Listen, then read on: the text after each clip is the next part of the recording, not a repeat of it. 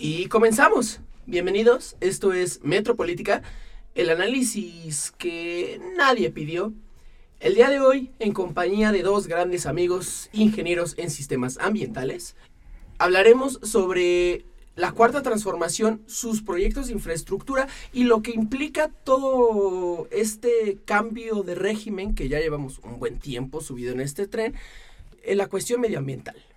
Hablaremos sobre esto, estos permisos que pues se han quedado cortos en conseguir la cuarta transformación y el impacto que van a causar en el medio ambiente que me parece que ya es momento de ponerle un poquito de atención. Los invitamos a quedarse con nosotros. Bienvenidos, esto es Metropolítica.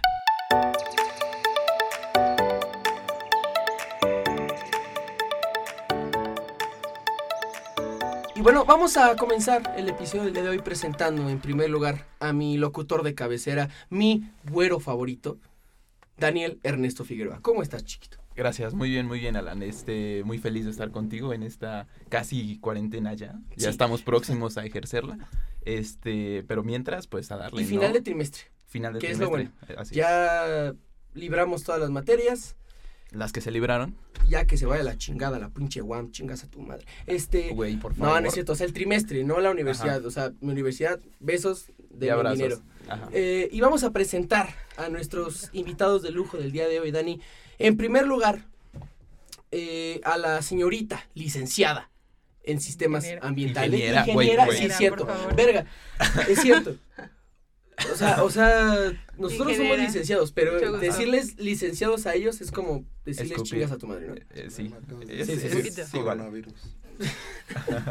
En primer lugar, a la ingeniera en sistemas ambientales, Valeria Rosales, del Politécnico, Instituto Político Nacional, eh, unidad o plantel Zacatenco, ¿cómo es? Unidad, Unidad Zacatenco. Zacatenco. Unidad Zacatenco. Eh, vale, muchas gracias por acompañarnos. Muy buenos días. Hola, muy buenos días. Qué gusto estar aquí con ustedes para poder hablarles un poquito sobre todas las implicaciones que tienen estos proyectos y lo importante que es ponerle un poco de atención a lo del cambio climático. Este, y estamos aquí para resolver bastantes dudas y cuestiones que se han visto en los últimos días. Que aquí tenemos muchas más. Eh, y, y- y en segundo lugar, pues a su, a su pareja, que vale madre, pero que sea su pareja, pero a, a un gran amigo mío, amigo que lo conozco desde hace, ¿qué? ¿10 años? ¿Fácil? Fácil. Eh, Emiliano Villafañe, también ingeniero en sistemas ambientales por el Instituto Politécnico Nacional. Instituto Politécnico Nacional. ¿Cómo estás, amigo? Muchas gracias por venir. Hola, pues gracias por la invitación. eh, y pues igual, aquí estamos para resolver sus dudas, para esto que es pues muy importante en cualquier proyecto de desarrollo de la parte ambiental. Y pues sí. Y, y es, eh, o sea, a mí me gustaría empezar por ahí, Dani. O sea, me parece que la cuarta transformación se dice eh, de izquierda, se dice de cambio, se dice de un nuevo paradigma en todos los sentidos. Sin embargo, creo que en sus proyectos, mega proyectos de infraestructura, creo que nos han quedado de ver en el aspecto medioambial, ¿no? ¿No te parece? Mm, Empiezo contigo porque Sí, para sí, dar sí. una visión más general y luego empezar más por lo... Lo particular, ¿no? Claro, este, tu método eh, deductivo, eh, clásico, Magnífico. patente de Metropolítica, ¿no? Este, pues sí, este, mm, vamos a, a retomar la intención de todos estos proyectos, eh, sin lugar a duda, es detonar, ¿no? La actividad económica y, y convertir a México en una potencia mundial, ¿no? O sea, llámese en materia petrolera, llámese en materia turística o en materia, a lo mejor, de servicios aeroportuarios. Aeroportuarios. Este, la intención es, pues, desde luego, eh, generar riqueza, ¿no? Porque al final del día el, el Estado mexicano tiene esta característica de ser como rector de la economía todavía, Sí, ¿no? sí, aunque, aunque le sangre el hocico a los neoliberales, este, y por lo tanto tiene la facultad y deber de promover actividades económicas, ¿no? Ahora, el tema que nos aboca hoy es el problema de la responsabilidad medioambiental Ambiental. Porque podemos este, estandarizar mucho, ¿no? Y, y establecer muchos parámetros que se deben de seguir en las, en las mega obras. Sin embargo, pues el verdadero problema es cuando estas no se observan, ¿no? O sea, si se observan, al final del día la- las normas se cumplimentan y todos vi- vi- vivimos muy felices y los resultados todos van a ser positivos y por lo tanto no tan visibles. Sin embargo, Mm. sin embargo, cuando las cosas salen mal, cuando hay un desastre ambiental, es entonces cuando podemos advertir este por qué no se siguieron los lineamientos, por qué no se cumplieron con toda la normatividad. Y es aquí donde yo le daría la entrada a nuestros invitados, ¿no? Para que nos, nos comentaran. Eh, no sé si les parezca bien que diseccionemos el programa en cada proyecto, que son, por lo menos yo cuento cuatro, los importantes. O tres, ¿no? O sea, eh, sería Santa Lucía, Santa Lucía, Tren Maya, y, dos bocas. Y dos bocas. Ok, entonces tres, este... ¿qué vamos a decir que cuáles serían los los parámetros medioambientales que se deberían de seguir en cada uno o ustedes cuáles advierten que serían los importantes en cada uno si se están cumpliendo o sea esto lo vamos a abordar en todo el programa no obviamente. Pero entonces así planteando eh, el podcast cómo se va a desarrollar sería eso. Cuáles son como las la norma bueno sí entre normatividad y ustedes sabrán más del tema no las aplicaciones técnicas referentes a, los temas medioambientales en cada uno de los proyectos, si se están siguiendo y si no se siguen, cuáles serían los medios de responsabilidad ¿no? para el gobierno mexicano. Y a mí me gustaría saber, en primer lugar, vale, ¿existe normativa suficiente en, en cuanto a megaproyectos de infraestructura? Es decir, el, el, Estado mexicano cuenta con normatividad suficiente para regular las, la situación medioambiental en cuanto a megaproyectos de infraestructura? Pues justamente ah, de lo que se critica mucho en México es que sí contiene, bueno, sí tiene la normatividad necesaria, tiene mucha normatividad desarrollada en cuestión tanto de suelo, de energía, de aire y de demás cuestiones ambientales. El problema es que no se siguen como tal o no, se, no se toma mucho en cuenta.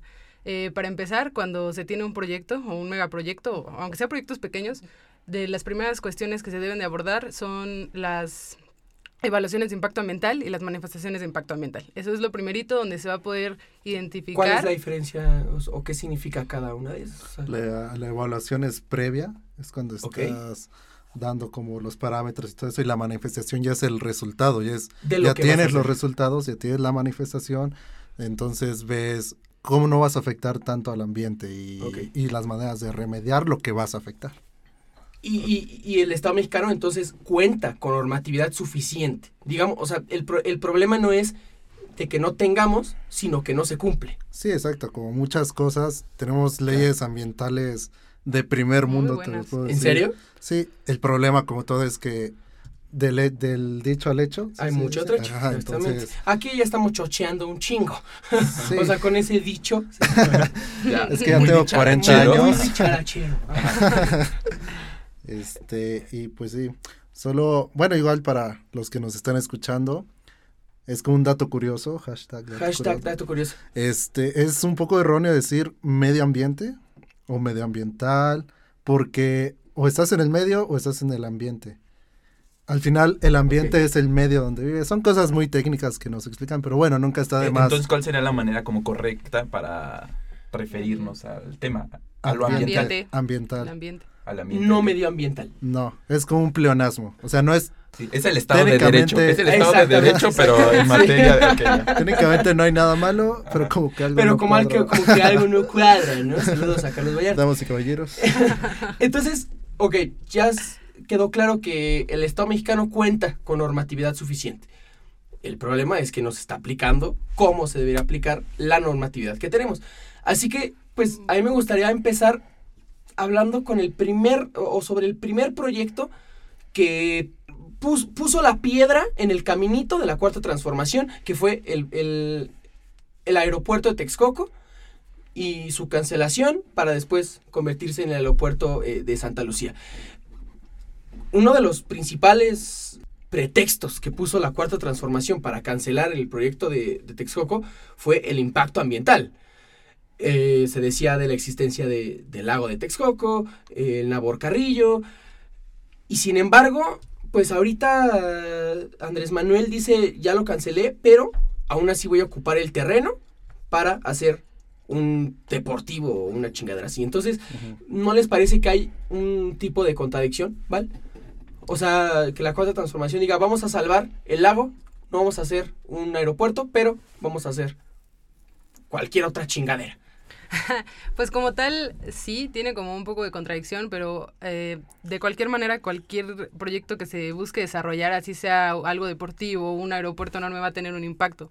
Por supuesto. Entonces, lo que se busca es que se tenga como el menor impacto, pero también, o sea, en cuestiones ambientales nos hacen mucho énfasis en que no podemos dejar de lado muchas otras cuestiones. Entonces, si nos va a dar como beneficios económicos, beneficios turísticos, o sea, no se pueden dejar de lado simplemente porque en cuestiones ambientales eh, va a afectar.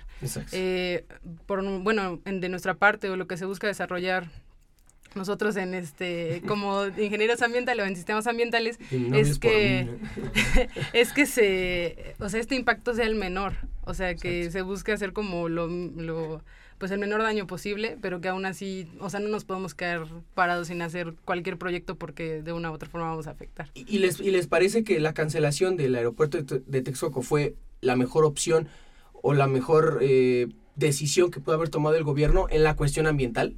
Yo creo que fue uno de los mayores aciertos cancelar el, la construcción del nuevo aeropuerto en el lago de Texcoco. Hay muchas cosas que no se ven o que no dicen, pero en la naturaleza existe el ciclo hídrico del agua, que es como llueve, se condensa, lo que nos enseñan desde la primaria. Un poquito más desarrollado, pero al final el lago de Texcoco fue recuperado porque ya estaba seco. Hubo el proyecto del lago de Texcoco en los años 90 porque tener ese, ese miles de hectáreas secas era un gran problema para la ciudad. Uno, porque las tolvaneras en los años de los 90 eran muchísimas, porque pues todo seco, al final llega el aire, no hay nada que lo detenga, y todo ese viento con polvo llegaba a la ciudad, que al, al final está afectando a la salud de los pobladores. Otra cosa es, es un punto de donde todo el agua excedente que llega en las lluvias se va al lago para pues que ahí permanezca y lo que te comentaba, lo del ciclo hídrico, pues al final contribuye al mismo ecosistema que hay en el Valle de México. Al ser un gran cuerpo de agua, es un vaso regulador. Eh, bueno, así se le llama a los cuerpos hídricos que cumplen la función de regular temperatura, la sobrepoblación incluso. Eh, ese proyecto del agua de Texuco fue para evitar la urbanización en todas esas hectáreas, que es de las pocas áreas naturales que quedan en el centro del país.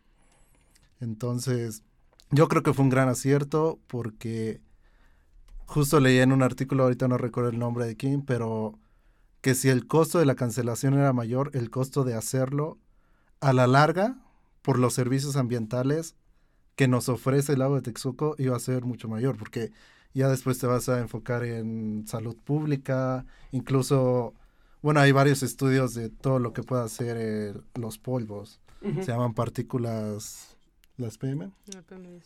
material particulado. Materia particulada que se infiltra hasta los pulmones. Se complementan, terminan sus oraciones. porque somos uno mismo. Vamos a poner esa canción de... ¿Quién canta la de tú y yo somos uno mismo? Timiriche. ¿Timiriche? Vamos a poner... No lo puedes llegar a negar, tú y yo somos uno mismo. Oh. Y bueno, aparte de que existe una gran cantidad de fauna, la manifestación de impacto ambiental no se hizo como debía. Se visitó solamente cinco veces el lago, lo cual es impensable para un área tan grande. No puedes ir cinco veces. Y además en una estación. Y solo fueron en invierno.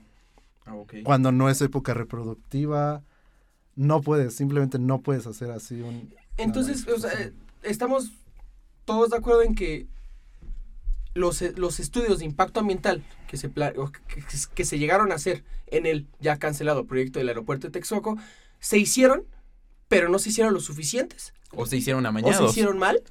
Claro, es que muchas veces se modifican mucho lo que se pone en, los, en la manifestación de impacto, porque si no, no se da marcha a los proyectos. Y eh, en general se supone no debe pasar un proyecto sin una manifestación de impacto. Entonces, forzosamente tiene que haber una manifestación y tuvo que haber sido aceptada para que se pueda desarrollar un proyecto y pues ahí es donde como el que le meten su cuchara y aunque seas, bueno, aunque tenemos muchos compañeros que eh, estuvieron trabajando en los proyectos del aeropuerto y demás, este, y aunque intenten hacer como como todo bien para que al final se va se podría rechazar o es muy probable que se rechacen esas manifestaciones, pues se busca que nada más hagan cinco muestreos, nada más se hagan en una época del año que no sea representativo como tal y es ahí donde no se logran observar todos los impactos que se podrían tener. Y eso es lo que se cubre, digamos así. Pero pero a ver, yo me gustaría a mí me gustaría preguntarles, ¿qué es peor? Hacer unos estudios de impacto ambiental insuficientes o mal hechos, o no hacerlos, que es lo que está pasando en Santa Lucía. Mm, Yo ahí estoy en... no, bueno, yo me tocó incluso como tema de, de mi curso estudiar justo la mía que, bueno, que se publicó para el caso de Santa Lucía y pues sí está hecha la mía, o sea, si la realizaron, ¿Pero qué yo, es eso? o sea, yo no soy, bueno, es la manifestación de impacto ambiental, no, no soy experto en el tema, pero a mí me pareció bastante completa, o sea, según los requisitos de ley, ahí estaban previstos pues todos, de hecho era, es el proyecto más claro, o sea, los otros todavía están más tres, oscuros. eh, Ajá, de los tres es el más claro, el más público y el que tiene más información al respecto. La mía la publicaron, la SEDEMA, la, sí, eh, sí, la Secretaría de Medio Ambiente la aprobó y por eso ya está en construcción el... Pero no el hay que olvidar, no hay que olvidar que después de que se interpusieron todos estos recursos de amparo, Ah, exacto. todos estos eh, eh, estas triquiñuelas legales para detener la De los construcción, conservadores, esta- de los conservadores conservadores. ¡Fuchicaca! Eh, pues Andrés Manuel, o sea, en este juego de ajedrez de decir yo muevo una pieza, los conservadores mueven su pieza, Andrés Manuel en lugar de mover una pieza, pues se sacó el pito y dijo, ¿saben qué? Yo la tengo más grande y vamos a poner este todo este proyecto bajo resguardo por la seguridad nacional. Entonces, ahí estamos hablando de opacidad y de corrupción también. O sea, es legal porque se puede, pero por, o sea, o sea, ¿qué le teme la cuarta Sí, ¿qué- transformación en Santa? Lucía? No, realmente sí, como menciona la voz más Daniel. sexy de Metropolítica, este, Ya la manifestación está completa, gran parte porque Pero- ya estaba ahí el aeropuerto de la base militar. Ah, sí, Exactamente. sí, O sí. llevaban un Pues, gran digo, no es lo mismo, ¿no? Sí, no, no, claro, para nada. Eh, Claro, bueno, aunque también lo- la información que te pide una manifestación de impacto ambiental puede ser mm, fácilmente cubierta. O sea, por ejemplo, te pide qué especies había y cuáles están en peligro. Entonces es muy fácil decir, ah, pues había 20 en lugar de había 50 y había solo una en peligro en lugar de había muchas. Esas son partes que tú puedes ver la O sea, manifestación o y sea, decir, se, claro, puede, está se, completa. puede, se puede hacer una manifestación de impacto ambiental pues con las nalgas fácilmente, Muy ¿no? truqueada, sí, muy Sí, Muy truqueada. truqueada, o sea, se, se puede y se hace. Bueno, Digo, pero eh, bueno, yo siento que por la luz que tuvo este evento, tuvo mucha Sí, publicidad claro. en el sentido de que estuvo la facultad de, de la UNAM este, interviniendo en el proyecto. El o sea, Instituto de Investigaciones Jurídicas. no, no, no, el, el de el de ingeniería de la UNAM. Ah, ¿Me explico? ah, eso. Entonces, Saludos arriba, chinga tu madre. pues sí, o sea, yo siento que estuvo de relativamente pues bien sustentada, ¿no? Académicamente. O sea, tuvo, tuvo buen soporte y por lo menos la mía. Ahora, que ya ¿La después, la La manifestación, que- este, que ya después, como dice Alan, se haya convertido esto en información reservada, ¿no? Por, por cuestiones de seguridad nacional. Pues sí, claro que abre la, la oportunidad a la sospecha y la suspicacia de Alan, pero pues nada, la, la mía ahí está, ¿no? Y yo, y yo la advertía completa. Pues bueno, justamente mientras más se hable de un tema y mientras más gente se meta a ver la manifestación de impacto, entonces hay biólogos que, que llegan y dicen, oye, esto, esto está mal, y entonces empieza a hacer como mucho sobre el tema, y es ahí donde se puede decir que, que esta manifestación está un poco más completa que en otros otro tipo de proyectos, claro. obviamente. Lo importante o, o la parte más importante de una manifestación, ya que se hizo como toda la recabación de los datos, es irte a las medidas de, de mitigación. ¿Qué- Claro. ¿Qué es lo que vas a hacer una vez que, Sí, que- o que sea, ya cómo vas a compensar ¿Y esta, se esta afectación?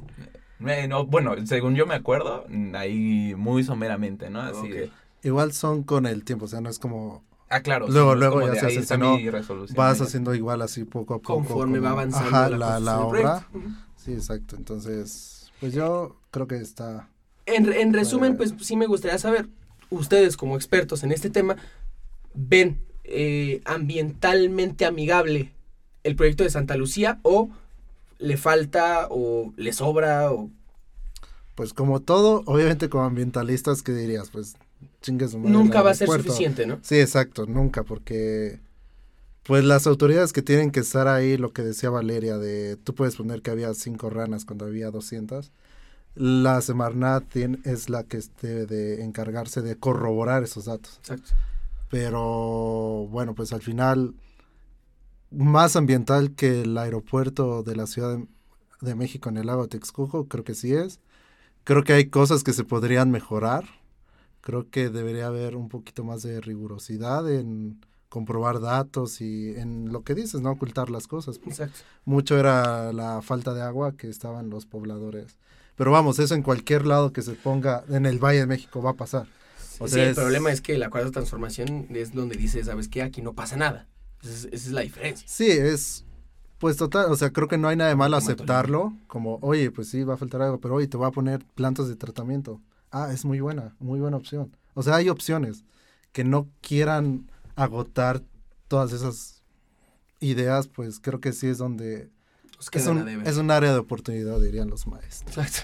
No, Vale, pues se necesita eh, recurso, además, ese también es un gran problema, que no se está soltando como el recurso que se necesita para hacer todas las medidas de, de mitigación que, que se requieren, o que podrían compensar un poco todo este impacto que se O va sea, a tener. falta varo. Pues, pues falta destinarlo, Sí, sí, sí, exacto, destinarlo, sí. creo que, bueno, antes de un proyecto también se evalúa económicamente, ya contemplando las medidas de mitigación. Entonces, o no las contemplaban desde un principio al 100, o las contemplaron, pero no hay bar, o sea. Pues, nada. pues esperar a ver cómo... ¿cuán- ¿Cuándo está planeado la construcción completa de Santa Lucía? No me acuerdo, la verdad, que 2020. 2025, me parece. 25. Sí, el 22 La- es este, dos bocas. parte- ah, sí. Eh, pues digo, ya que la cuarta transformación dijo, ¿sabes qué? Aquí yo la tengo más grande y me vale verga lo que digan cualquier persona y yo voy a hacer mi aeropuerto, pues simplemente esperar a que pues presenten sus estudios y que el impacto ambiental sea el menor posible, ¿no? Sí, claro. Eh, vamos chicos a la primera pausa para regresar hablando sobre el segundo proyecto de infraestructura, pues lo que viene siendo la refinería de Dos Bocas en Tabasco, en el pueblo originario del presidente. Regresamos.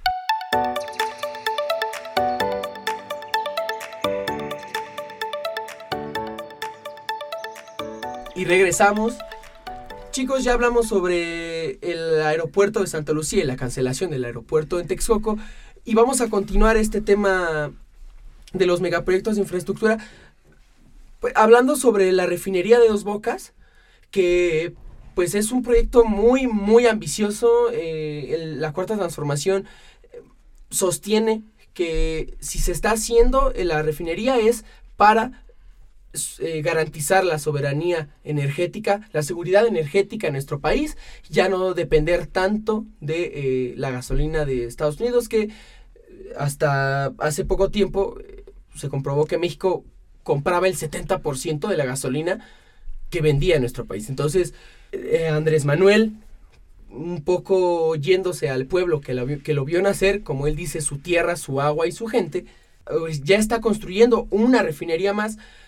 Y, y lo primero que hay que preguntarnos, Daniel, es, ¿es necesario una refinería? Pues justamente yo trasladaría la duda y la, la este, aumentaría en el sentido de las energías provenientes del carbono, qué tan vigentes van a ser, ¿no? O sea, ustedes obviamente tienen como la obligación de estudiar eh, la proyección que tienen los, los proyectos, o sea, qué tanta vigencia van a tener en el tiempo. Y la pregunta es, una, una refinería, es decir, que se destina al refinamiento del petróleo, valga la redundancia, este, y que es desde luego una energía pues, propia del siglo XX, ¿se- ¿será bien vista o bueno, será bien recibida en el siglo XXI? O sea, ¿no es suficiente en México? ¿Todavía no nos llega ese, ese siglo? Y todavía es propio y es necesario tener una refinería que se aboque a, a este tipo de producción de energía. Bueno, los- eh, aquí, aquí estamos como un poquito, aquí estamos un poquito Ellos distanciados, Sí, sí, ajá, sí, sí. nuestras Ah, opiniones, porque yo estoy como muy apegada a pues los eh, acuerdos que se tienen internacionalmente en México para la disminución de gases de efecto invernadero que pues prácticamente se ah, se limitan a que, a que ya no se usen los combustibles fósiles, a que am, prácticamente en el 2024 se tendría que tener, creo, el, el 22% de, de reducción de los gases de efecto invernadero y mucho de esto viene de la, del petróleo y demás. Entonces, eh, se critica mucho esto de la refinería en cuestión de los acuerdos internacionales porque desde los acuerdos de París y de la COP25 y demás, am, ya no debería de existir ningún... ah, que, que se alienten ese tipo de proyectos Exacto. aquí en México. Eh, aunque, como nos dicen, o bueno, como les dije hace rato, este, pues hay que ser un poquito holísticos o integradores, multidisciplinarios en muchas cuestiones, que es ahí donde entra un poquito la, El este, argumento. de- el argumento de, de Emiliano, Ingeniero. del ingeniero. perdón. Doctor, profesor. Este, háblame con respeto. ¿Qué de la casa. Este, pues sí, ahí sí discernimos un poco porque igual en las, volviendo un poquito al tema de las evaluaciones de impacto ambiental, también se incluye lo social. Lo social es vital también para una manifestación de impacto ambiental, no puedes solo pensar en el ambiente. Este, y yo por ese lado de lo social, pues pienso que es necesario construir una refinería. Así va en contra de todos mis principios. Odio tener que decirlo, me sangra la boca. Escándala. Pero obviamente mal hecho, eso sí, para nada está aprobado. Hace unos días publicaron una foto de la devastación del manglar, que el manglar es uno de, lo- de los ecosistemas vitales. Que también están protegidos por una convención internacional. Sí, o no sea, son tienen una áreas- protección muy particular. ¿no? Muy, muy cañona tienen la protección y pues sí se la pasaron por, ¿se pueden decir groserías? Sí, por supuesto. Se la pasaron por, Por los- Este, pero al final, comentando esto con la ingeniera Valeria, Muchas gracias. le, di- le comenté que, que al final se necesitan recursos económicos para también poder hacer una transición. porque Alemania, Holanda, los países de primer mundo están haciendo esa transición a, la- a las energías limpias? Porque tienen recursos. Porque tienen varo, ya explotaron todos sus recursos de... petróleo. De los petróleo, materiales, ajá. Los, los disponibles, ¿no? A primera. Ajá, y pues sí, tampoco es como que les quede de mucho, como de, ay, sí, vamos a seguir utilizando petróleo. Sí, ambientalmente lo veo muy mal, pero también creo que es una parte para sacar fondos, espero que sea eso, que realmente si no hay un proyecto conciliatorio entre, ah, sí, vamos a poner la refinería, va a trabajar 40 años, en 40 años ya vamos a poner un parque. Menos, ¿no? Bueno, o sea, es un Un ejemplo. ejemplo. Ah, ok, va, va. sí, sí. O sea, no hay esa conciliación, solo es como la refinería y luego vemos qué pasa con las energías verdes. que, que, o sea, a mí, a mí me gusta mucho este tema de la refinería porque a comparación de los otros proyectos o de prácticamente cualquier otro proyecto de infraestructura, en, en la refinería de Dos Bocas no importa tanto la construcción de la refinería en sí, sino lo que significa una refinería, que es seguir echando mano del petróleo. Entonces, eh, yo no sé si nuestro país tenga que acabarse todos sus recursos y tenga que tocar fondo para empezar a ver hacia energías más limpias, porque de hecho, como, como lo dice la ingeniera, eh, ya tendríamos que estarlo haciendo, ¿no? O sea, creo que estamos atrasados en ese aspecto. Pues sí, yo creo que sí, estamos muy atrasados. Se supone que al menos el 35% de nuestra energía ya tendría que ser de energías limpias. 35%. En el, en el 2024 creo que está el, el- 2024. el Justo. compromiso. Pero también si te pones un poquito radical diciendo, a fuerza se tiene que hacer, y lo que estábamos comentando hace rato, que el económicamente no es tan viable o no se tienen los recursos y demás, pues tampoco te, o sea, te puedes poner tan radical y decir, pues no. O sea, sea, huevo ni los zapatos entran, ¿no? Ajá, entonces en ese aspecto concuerdo un Tío. poco, si se, si se requiere una refinería este, para obtener ciertos recursos, pero que se estipule que va a estar destinado para que al final se, se lleguen a estos acuerdos que se habían hecho, a estos porcentajes que se requieren de energía, pues no lo vería como tan malo, pero pues sabemos que a veces no son tan así las cosas. Y entonces, eh, Emiliano, ¿cu- ¿cuál es el camino que lleva México hacia esta transición de depender del petróleo a energías más limpias? O sea, vamos bien, vamos demasiado atrasados, porque también hay que tener en cuenta, Dani, estarás de acuerdo, el tener un coche que no dependa de energía, bueno, de, de petróleo, de gasolina, pues es completamente de clase, o sea, es burgués.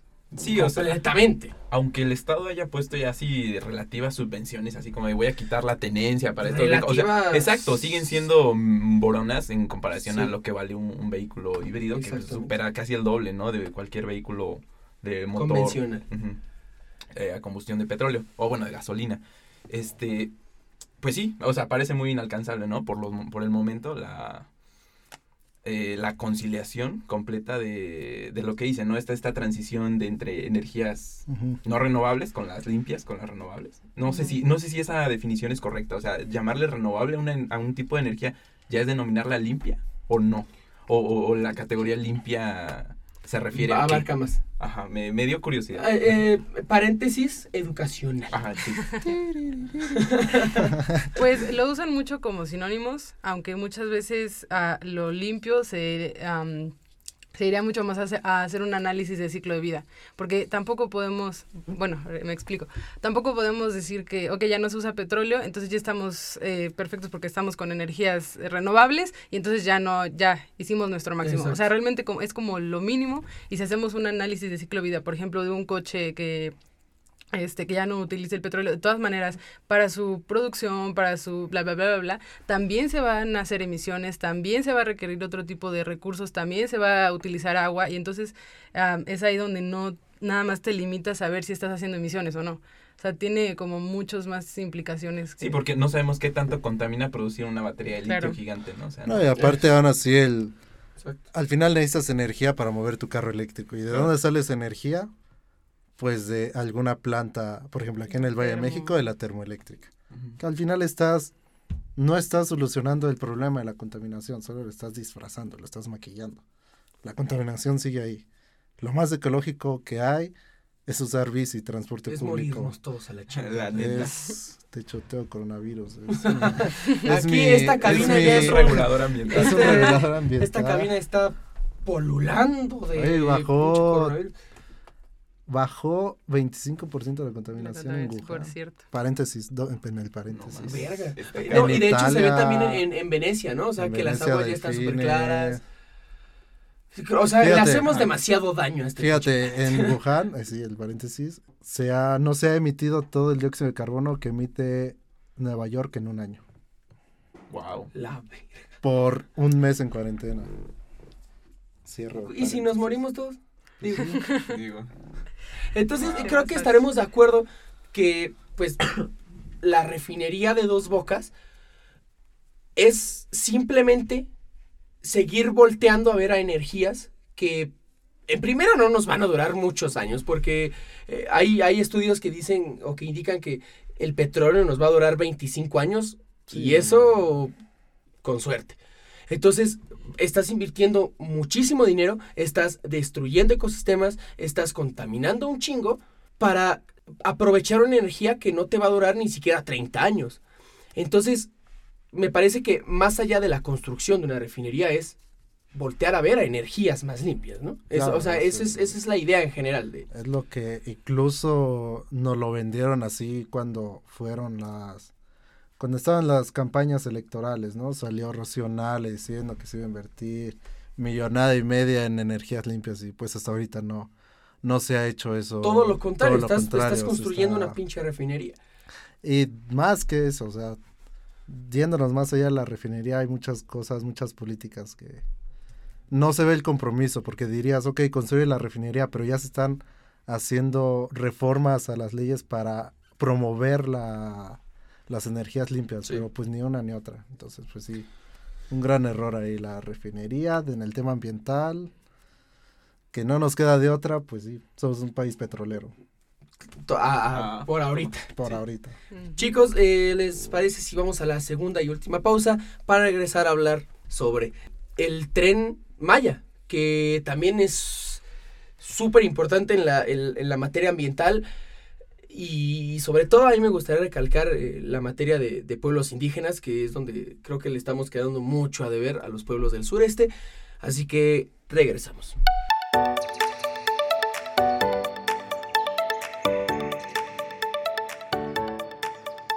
Y regresamos. Ustedes sabían, podcast escuchas de Metropolítica, que es imposible decir, es imposible hablar mal de Arturo. Corrido, sígalo en sus casas. Como brevario cultural, otro brevario cultural. Este episodio está lleno de paréntesis culturales y educativos. Eh, chicos, hay que terminar el episodio hablando sobre el tren Maya. Ahí la cuestión ambiental eh, cobra dimensiones muchísimo mayores porque no solamente estás construyendo un proyecto que obviamente va a causar un, un impacto ambiental, sino que lo estás construyendo en una selva. Y estás afectando a un ecosistema muy importante para nuestro país y que además estás afectando también a comunidades indígenas, Daniel. Pues, este, nada más para este, delimitar, ¿no? La, la problemática. El, el tren Maya es, a comparación de los otros dos proyectos, uno que se extiende por toda una región, ¿no? Del país, todo el sureste. Por lo tanto, advertimos que no solo va a causar daño en, en una zona pequeña, ¿no? O sea, la manifestación de impacto ambiental que se tendría que hacer sería una de, de volúmenes impresionantes por la cantidad de estados, municipios, de territorio que está involucrado. También, como lo decíamos, que el factor social debe de estar previsto en la manifestación, pues también pasa también este, por zonas que son, pues, propias de pueblos indígenas a los Exacto. cuales no se les está este, volteando mucho a ver, ¿no? Pero y la pregunta eh, sería en este sentido, ¿será que se está abriendo la puerta a, al... Es que la idea de un tren es desde luego la del desarrollo, ¿no? El, el tren, por donde pasa el tren, pasa el desarrollo, el progreso. El tren durante muchos años fue la imagen del progreso, durante todo el siglo XIX. Entonces, viene a ser una analogía para estos tiempos. Donde pasa el tren va a pasar el desarrollo y el desarrollo involucra forzosamente, pues, en función de lo que se desarrolla, también está en detrimento la calidad ambiental, ¿no? Entonces, ¿será esto? O sea, ¿será que es imposible mitigar estas causas porque es la propia naturaleza de la construcción del tren que se destruya ambientalmente por donde pasa este tren? Ahora, y es económica y socialmente válido hacer esta destrucción para en aras del desarrollo del sureste del país? Lo que estás diciendo, Daniel, es un discurso demasiado neoliberal O sea, es la pregunta. para es, la es- cuarta transformación. es una pregunta, no, no es un discurso afirmativo, sino una Exacto, cuestión. sí, sí, sí. Pues me gustaría empezar hablando de la manifestación de impacto ambiental, pero no la dejan ver, así que empezaré hablando con otra cosa. ¿Cómo, cómo, cómo? Está el CONACYT, no ha liberado todavía la manifestación de impacto ambiental que se ha hecho. Ah, mira, qué chingón. Se hicieron las qué consultas, chingón me lo hizo su se mamá. hicieron, la, con- se hicieron las consultas a los, sin darles a conocer a los pueblos indígenas, la información completa, todavía no estaba realizada la manifestación, entonces, pues ya desde que algo empieza mal puedes ir viendo, pues, qué rumbo va a tomar. Pues mira, en sí el tren sí representa una amenaza al ambiente, a la selva, es la segunda selva más grande después de la Amazonia en América. Muchas eh, zonas arqueológicas, pueblos indígenas, y están muy divididas las comunidades ahí. No se logra un consenso. Hay quienes dicen sí, hay quienes dicen no, ¿cómo crees? Pero igual leyendo un poco, pues mm, muchos este, biólogos llegan a la conclusión de que en sí el tren no es el mayor problema, porque vamos, ya está construida la mayor parte. Sí corta, sí corta los el ¿cómo se llama? Estrechos, ¿verdad? Ajá, los trechos ecológicos, bueno, la- Ok. Ajá, el eh, camino de los El flujo, ¿no? De Ajá, toda el la flujo, vida. ajá. Pero vamos, eso ya está. Lo que realmente temen muchos biólogos y ambientalistas es lo subsecuente al tren. Se va a empezar a hacer hoteles, se va a empezar a hacer centros comerciales, eh, en las estaciones va a haber ya más generación, afluencia de gente, turismo, que se... Se, se va a convertir como el tren traduce- suburbano, ¿no? O sea, Ajá. que, que para quien nos escuche, si han tomado el tren suburbano, cada estación del tren suburbano es una pequeña plaza comercial, ¿no? Exacto, entonces ahí influye mucho lo social. Y al menos personalmente estoy de acuerdo con esa con esa reflexión de que el tren no es lo más peligroso, realmente lo peligroso es lo subsecuente a lo que viene. Porque sí, ya las vías están, ya están talados los árboles, ya pues de alguna manera ese ese sistema ambiental ya está Dañado. Afectado. ¿no? afectado, afectado. más que dañado. Y, por ejemplo, nada más como ejemplo, en Bacalar estaba leyendo que ya aumentó hasta en un 530% la plusvalía de los... No, imagínate, o sea. Vamos a escuchar la canción de Bacalar de Siddhartha porque nunca he tenido oportunidad de poner a Siddhartha en mi podcast, así que vamos a escuchar. Para los que tengan mal gusto, ahí les va. Bacalar, tu aliento lento habla felicidad. Ah, Pero, pero ¿no les parece, Val, eh, que esto es una constante en todo proyecto o en estos tres proyectos. O sea, lo importante o el verdadero impacto no es mientras los estás haciendo, sino lo que viene después. O sea, yo quisiera saber si esto es una constante en cualquier proyecto que se haga en cualquier parte del mundo o si es patente de la cuarta transformación que se está haciendo ahorita. O sea, el mayor impacto en cualquier proyecto viene después del proyecto o mientras lo estás construyendo. No, pues como tal, en, bueno, retomando la manifestación de impacto ambiental, siempre se ve o se analiza un proyecto en cuatro etapas. ¿Te acuerdas cuál es? Oh, Ay, en la- no pasé cuando- bien ese examen. Bueno, es cuando, o sea, se tiene que ver cuando apenas se está planteando el proyecto, cuando se va a construir, cuando se va a operar y hasta, o sea, se El supone, abandono. se Hasta prevé el abandono. hasta el abandono de- del Wow. sitio, hasta el abandono del proyecto. Y en las últimas fases de la manifestación de impacto se tiene que poner cualquier medida de, de mitigación o de compensación en todas las etapas. Entonces, eso es lo que se supone se tendría que prever desde que estás planteando un proyecto y tanto económicamente y demás. Am, yo considero que ese, sí, bueno, por ejemplo, en esto del tren Maya, sí es el, el mayor problema lo que puede acontecer después, pero am, yéndonos al ejemplo otra vez de lo de la refinería, pues tampoco puedes decir no y ser muy radical y decir pues que ya no se haga nada. O sea, se tiene que buscar también desarrollo nacional de- alguna u otra forma. Tampoco nos podemos quedar de brazos cruzados porque ambientalmente va a estar mal. Entonces yo creo que más bien se tienen que hacer acciones conjuntas para que distintos expertos de distintas áreas podamos hacer como lo mejor hacia el ambiente, lo mejor hacia lo social, lo mejor y demás. Entonces, eh, pues tampoco dejaría de lado tomar eh, el tema como del ecoturismo o demás, que se, que se tenga una protección un poco ah, más restringida a este tipo de áreas y que aún así nos permita el desarrollo. Es que, a ver, ese discurso a mí me, me, me- me- no sé, como me- que me provoca algo, porque los neoliberales dicen, pues, el, el- el desarrollo y el progreso se tiene que alcanzar sin importar la vía.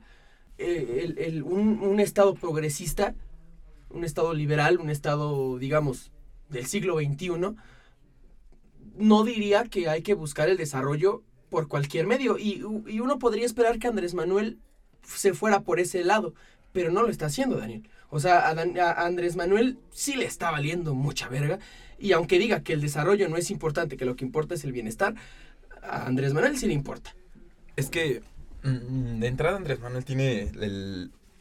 Bueno, vamos a ver el contexto de México. México no es un país desarrollado, o sea, no en, no en términos absolutos, es lo que se veía reflejado con respecto del petróleo, ¿no? Decían que las potencias eh, este, ambientales, o bueno, en energías limpias, pues son estas en su mayor parte las que ya se acabaron sus recursos, ¿no? Por ahí está Holanda, que en algún momento fue una potencia petrolera, pero ya se, se quedó sin petróleo y ahorita sabrá qué cantidad de sus de las personas que conducen un vehículo eh, es un vehículo híbrido o andan en bicicleta todo el tiempo. O sea, es echar mano de O por- andan por- volando, güey, es, echar mano de los recursos que ya no tienen. ¿Sí me explico? Y por ejemplo, aquí en México sí hay recursos y yo no veo por qué no echar de echar mano de ellos, ¿sabes? O sea, es es que vivimos atrasados en el tiempo, ¿no? Ellos ya están en el siglo XXI, nosotros no, porque no tuvimos la oportunidad de desarrollarnos a ese, a ese mismo nivel, ¿no? Entonces, el discurso neo- neoliberal, no, el discurso liberal que tú dices de un Estado del siglo XXI que se refiere a, bueno, vete por otras vías que no sean tan dañ- dañinas para el ambiente, es un discurso, discurso propio de países que ya se acabaron sus riquezas, sus riquezas naturales, ¿sí me explico? Y ya no les queda de otra. ¿Y ustedes están de acuerdo, chicos? O sea, de verdad cualquier estado tiene que llegar al punto de acabarse sus recursos para llegar. O sea, O sea, no digo eso tampoco, pero no, es, es, que estás diciendo que es este lo que le da congruencia al otro. Ajá. Pero es, es necesario llegar al punto de que un estado se acabe sus recursos eh, no renovables para ver hacia energías limpias, hacia proyectos más amigables. O sea, de verdad, un estado tiene que tocar fondo para ir hacia alternativas más verdes. No, realmente Yo creo que no. nadie, nadie está en contra del, bueno, al menos del lado de los ambientalistas me atrevería a hablar, nadie está en contra del progreso, pero mientras se hagan bien las cosas, porque tampoco podemos acabarnos los recursos. Ahí tenemos de ejemplo China. Puta, super crecimiento del 8%, 4 tuvieron su mayor Sí, crecimiento. El mayor sí llegó hasta... Pero a qué consecuencias? Sus, sus recursos naturales están devastados, ya No sé qué van a hacer después. de Lo único bueno que ha sacado China ha sido Jackie Chan, ¿estamos de acuerdo? Y el coronavirus. Y el coronavirus. Este, pero sí, realmente nadie sea en contra del progreso, incluso entre más progreso haya, igual, como dice Daniel, nos vamos a ir acercando a esas transiciones poco a poco porque ya va a ver, ya va a ser económicamente viable. Pero tampoco eso justifica que se hagan malas cosas. Es que sí, mira, eh, si el, la tierra, ¿sabes? O sea, la, la, los mismos recursos ya están ahí.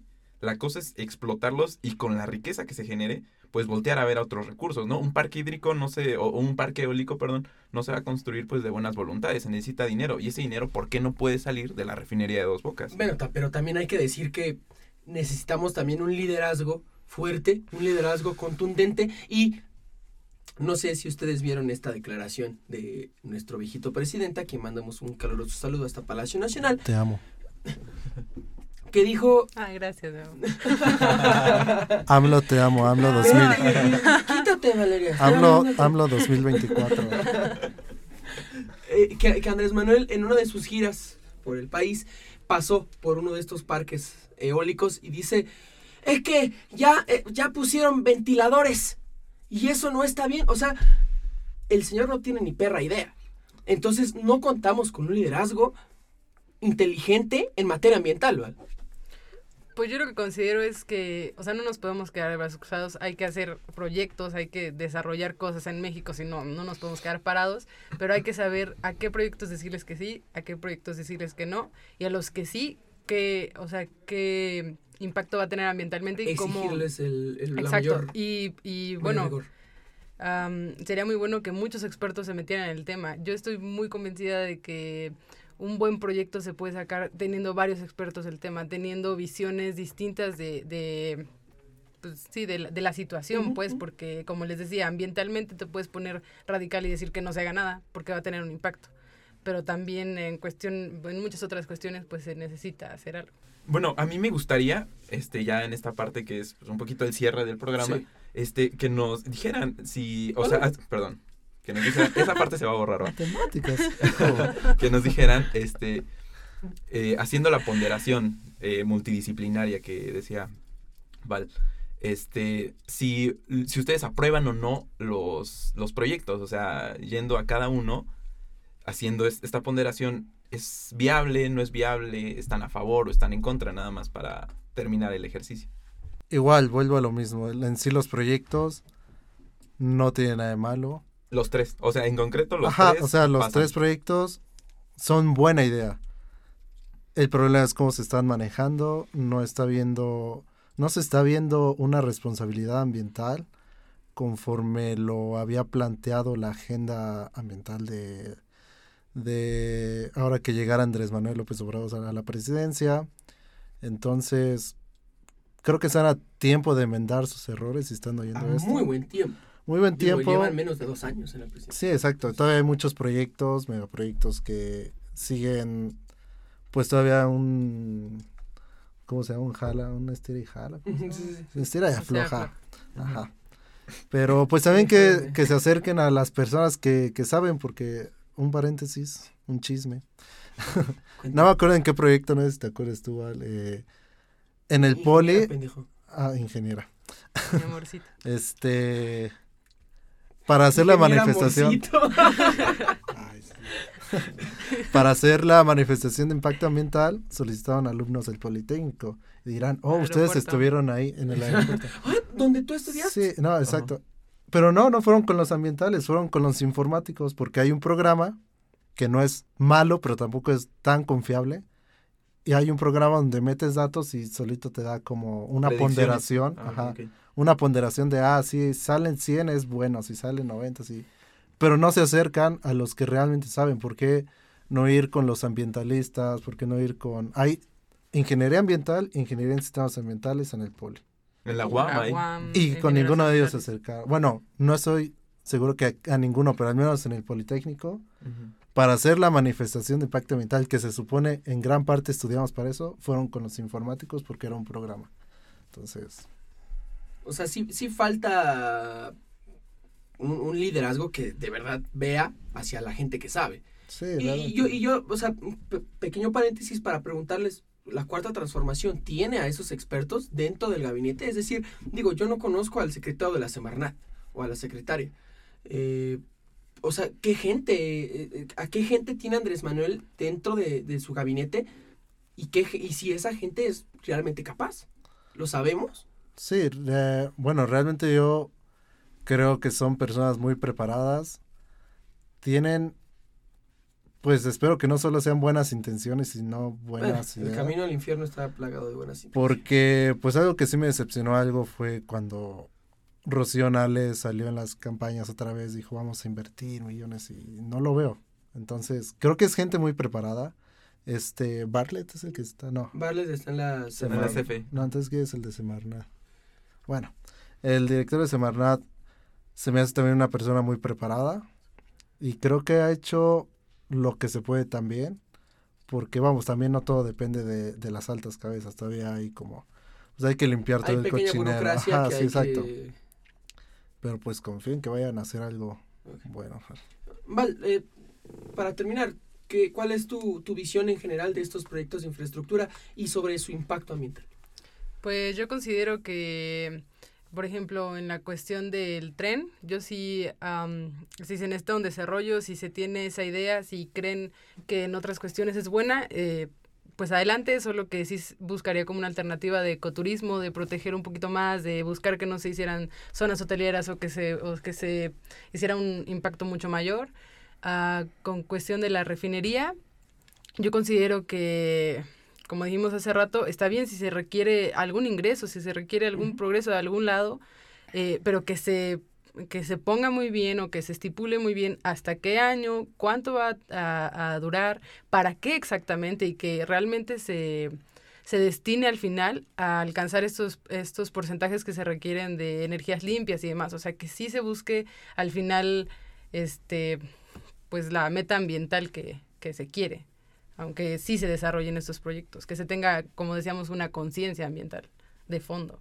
Daniel, ¿cómo te gustaría cerrar el, el- este episodio? Porque Pues de entrada agradeciéndole a los invitados, la verdad. No tenía el gusto de conocerlos, pero este me cayeron súper bien. Fue un muy buen ejercicio. Me, me gusta que Metropolítica se haya abierto a un tema, pues yo lo siento bastante técnico, porque nosotros estamos muy acostumbrados a hablar pues de política, de derecho, de, de toda la cuestión social. Y ahorita metiéndonos un poquito al rollo relativamente técnico-científico, una ciencia más dura, pues es- está buenísimo generar la multidisciplinariedad, ¿no? Que necesitan los, los problemas que enfrenta esta sociedad.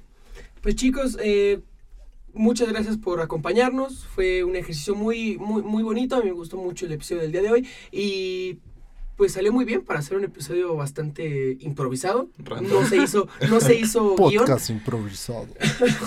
Y, y- y les agradezco mucho, Val. eh, te agradezco Pues sí, mucho, Emi. No, usen popotes, Oh, reutilicen ropa, salven tortugas, no usen bolsas, bye. y déjense la barba. Como. Déjense la barba. Eh, Dani, también muchas gracias por Muchas gracias, acompañarnos. ya final de trimestre. Chicos, eh, la UAM, a, a raíz del coronavirus, pues se va a, a- a ausentar todo un mes. Así que lo más probable es que no nos escuchemos durante un muy buen rato. Eh, pero en cuanto la UAM retome sus actividades, aquí estaremos también nosotros. Val, muchas gracias. Emi, Gracias. muchas gracias. Daniel, muchas gracias. Lávense las manos. Lávense las manos y límpiense la colita cuando vayan al baño. Gracias por escucharnos. Esto fue Metropolítica. Hasta luego. Bye. Los que Bye. sobrevivan.